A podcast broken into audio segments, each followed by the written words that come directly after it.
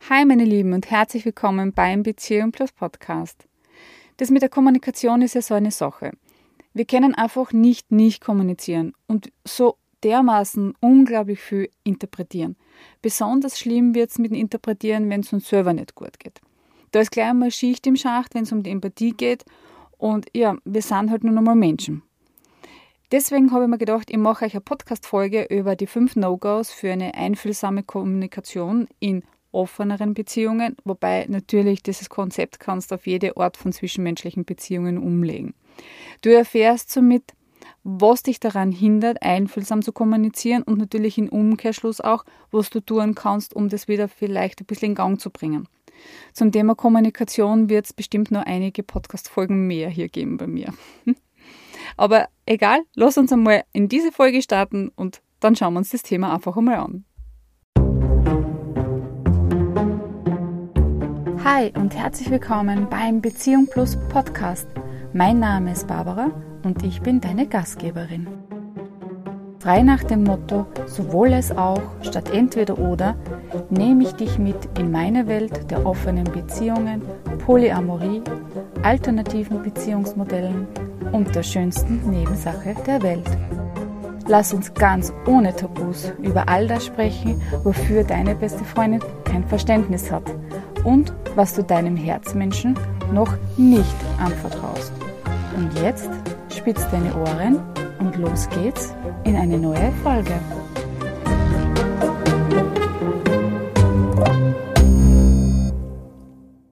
Mein Name ist Barbara Preisler-Jelinek und ich begleite aufgeschlossene, neugierige Frauen und Paare auf ihrem Weg, ihre exklusive monogame Beziehung für weitere Menschen sexuell lustvoll oder emotional gefühlvoll zu öffnen. Und ganz wichtig, ohne dass dabei ihre Beziehung und Liebe auf der Strecke bleiben.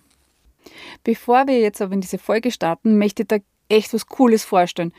Ich weiß nicht, ob du das schon mitgekriegt hast, aber im Moment kriegst du einfach an jeder Ecken Adventkalender zum Kaufen. Und was soll ich da sagen? Ich stehe auf Adventkalender. Ich liebe diese Dinge. Ja? Und meiner Meinung nach ist man einfach wirklich nie zu alt dafür. Und genau aus dem Grund mache ich heuer meinen ersten Beziehungsplus Adventskalender und zwar online. Das heißt, du kriegst jeden Tag eine E-Mail von mir mit Tipps und Impulsen, wie du deine Beziehung offener gestalten kannst. Und zwar sind es eben Impulse und unter anderem auch meine Top 10 Vorurteile und Mythen und wie du die entkräften kannst, weil die machen uns oft dieses Leben total schwer. Und ganz wichtig, es kostet dich keinen Cent, dieser Adventkalender. Es gibt zwei Möglichkeiten, was du jetzt machen kannst. Entweder du folgst mir auf Insta und bekommst so quasi einen Shortcut von den täglichen Impulsen oder du meldest dich einfach an und kriegst so quasi die lange, unter Anführungszeichen, lange Version per E-Mail. Ich empfehle da auf jeden Fall die Variante 2 und zwar deswegen, weil, habe ich schon erwähnt, dass es Gewinnspiele geben wird. Und ja, du kannst nur dann teilnehmen, wenn du dich angemeldet hast und wenn du registriert bist. Den Link dazu findest du auf jeden Fall in den Show Notes und auf meiner Homepage www.beziehungplus.at. So, jetzt aber genug der Eigenwerbung und rein ins Thema Kommunikation und was da so ziemlich alles schiefgehen kann. Glaub mir, ich bin wirklich keine Ausnahme. Also wenn die Emotionen hochgehen, wenn meine Schmerzpunkte getriggert sind, wenn ich miert bin, wenn ich einen Hunger habe, also sprich nicht gut auf mich geschaut habe, dann kann ich schon mal aus der Haut fahren und auch in der Kommunikation sehr unfair werden. Ich bin der eine, die dann einmal schnippisch wird und der einmal mit Vorwürfen um sich schmeißt oder was ich auch gern mache, dass ich mich dann einfach zurückziehe und das alles mit mir alleine ausmache. Aus diesen Mustern auszukommen bedarf echt einiges an Arbeit. Ich kann aber sagen, es passiert mir immer weniger bin ja richtig stolz auf mich. Und das ist eigentlich ja irgendwie auch der Sinn von einer Persönlichkeitsentwicklung, oder? Ich meine, den Anspruch an sich selber zu stellen, ob dem Moment, wo ich ja theoretisch weiß, wie ich ja kommunizieren sollte, es dann noch immer und in jeder Situation von mir Bude ähnlich zu verlangen, ist wirklich utopisch und ganz ehrlich, würde mich wahnsinnig unter Druck setzen und überfordern, weil, wie gesagt, wir sind alles nur Menschen. Grundsätzlich sind wir zutiefst soziale Wesen und wollen empathisch miteinander umgehen und mit uns auch sein. Das liegt einfach in unserer Natur.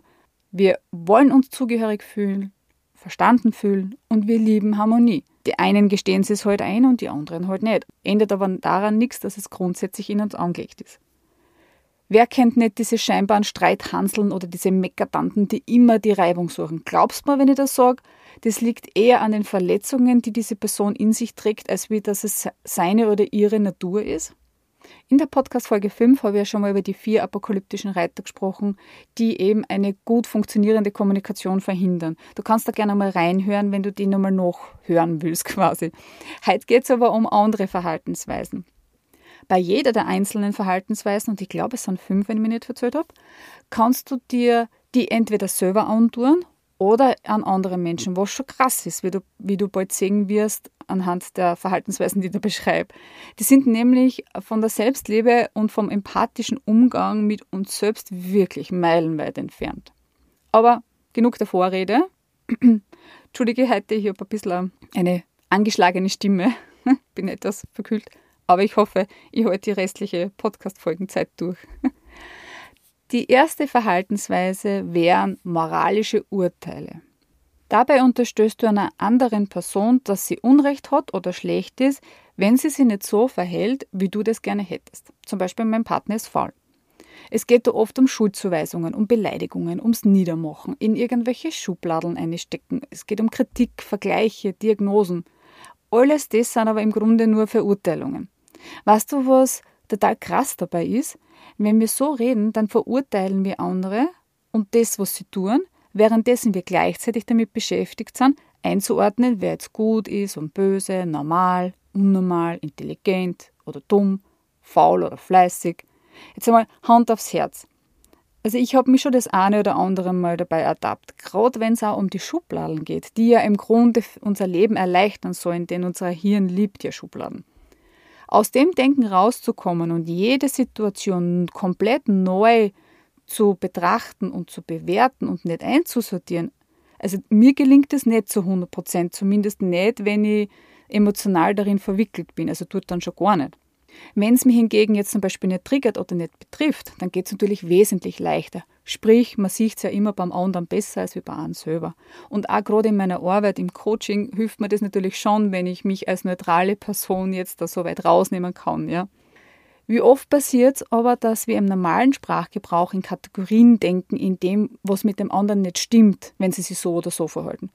Oder wir denken das Ganze über uns. Das ist ja noch viel schlimmer was mit uns nicht stimmt, wenn wir das nicht verstehen oder nicht so reagieren, wie wir gern würden, zum Beispiel. Und glaub mir, das macht gewaltig etwas mit deinem Selbstwert. Nur so ähm, als Randnotiz quasi. Besser wäre, wir würden unsere Aufmerksamkeit auf das lenken, was wir oder was andere brauchen und nicht kriegen. Wenn jetzt zum Beispiel mein Partner oder meine Partnerin Zeit und Aufmerksamkeit einfordert, kann ich das genau als das sehen. Oder ich sage, er oder sie klammert und ist abhängig von mir. Umgekehrt, wenn ich jetzt da Nähe und Zärtlichkeit einfordere und ich bekomme weniger, als ich eigentlich möchte, dann ist mein Partner dann gleich einmal kalt und abweisend. Du siehst schon, es ist alles eine Frage der Interpretation. Jetzt sage ich dir mal einen absoluten mindblowing Moment in dem Punkt und da sind mir wirklich ganze Kronleuchte aufgegangen und nicht wieder mal die berühmte Kerze und meine Kommunikation hat sich dadurch auch angefangen zu verbessern. Stell dir vor, dieses Abwerten des anderen ist eigentlich ein Ausdruck dafür, dass ich so versuche, meine eigenen Werte und Bedürfnisse zum Ausdruck zu bringen und so sie durchzusetzen. Ich weiß, das muss jetzt wahrscheinlich kurz einmal sacken. Ich versuche dir das anhand eines Beispiels zu erklären. Im Klartext könnte es zum Beispiel so heißen, Anstatt mich an meinen Partner, Partnerin zu kuscheln und der oder die rückt ein Stück weg und ich dann sage, wow, du bist so abwesend die ganze Zeit und du nimmst mich nie in den Arm, ja.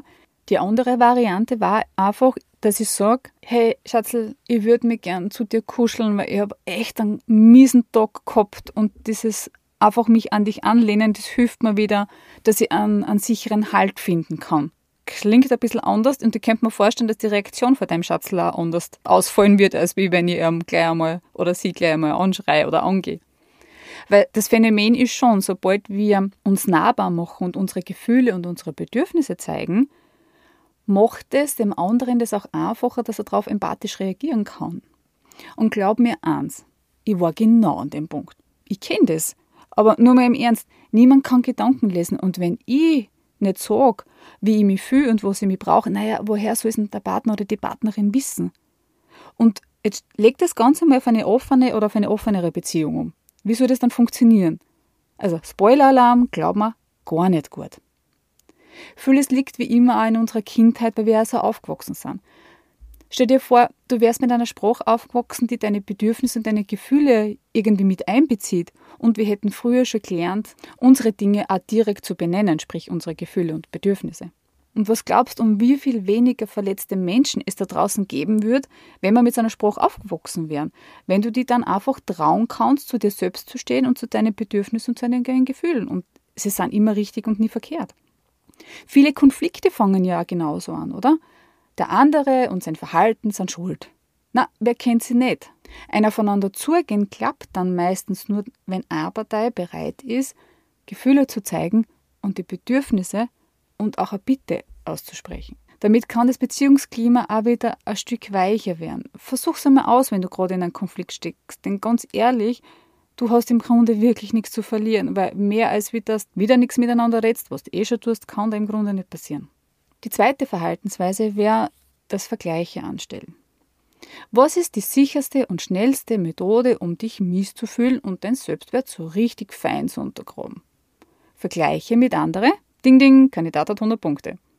Und wenn du das so richtig deprimiert bist, was glaubst du, wie hoch ist die Wahrscheinlichkeit, dass du dann einfühlsam kommunizieren kannst? Gleich null? Richtig, wieder 100 Punkte. Und jetzt stell dir das in einer offenen Beziehung vor.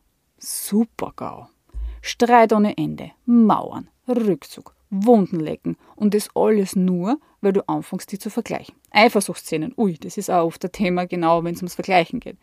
Ist sie hübscher, schlanker, attraktiver, intelligenter als wie ich? Ist er potenter, erfolgreicher oder besser bestückt als ich? Und schwupps, hast du schon ein negatives Selbstbild von dir in dir verankert und wie du vielleicht weißt, unser Gehirn arbeitet in Bildern. Und das wieder zu überschreiben, ist echt eine Herausforderung. Es ist beinahe unmöglich, mit dieser Art zu denken, auch überhaupt dann einfühlsam zu bleiben mit dir und auch mit anderen. Ein Versuch wäre jetzt der konsequente Blick auf deine Stärken, wenn du das in dem Moment nur sehen kannst. By the way, ich weiß, not the easy way. Ist mir vollkommen klar. Aber das ist oft einer der wenigen Wege, die da rausführen.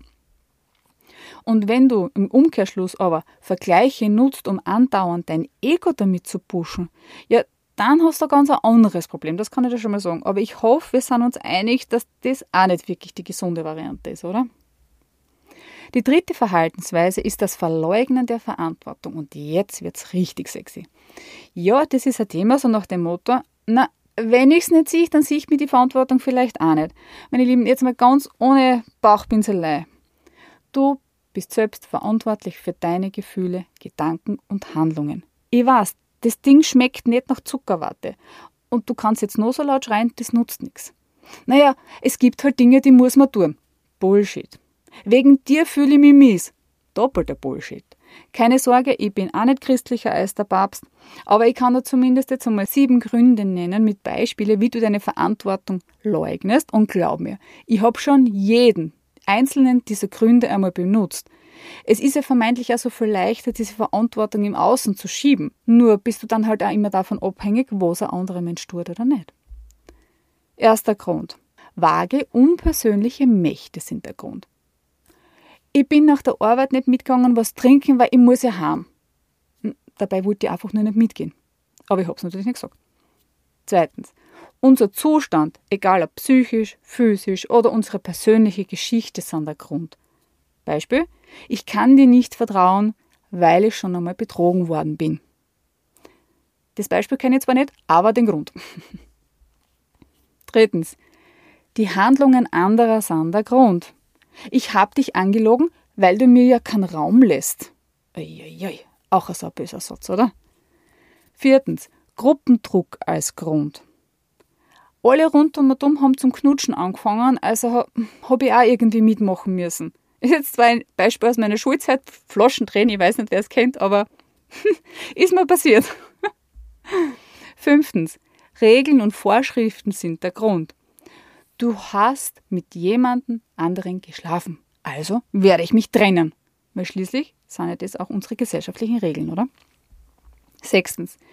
Die Geschlechterrolle ist der Grund. Als Frau muss ich meinen Orgasmus vortäuschen, weil Männer einfach immer zu früh kommen. Gott sei Dank ist das heute nicht mehr so, aber das war mal der Fall.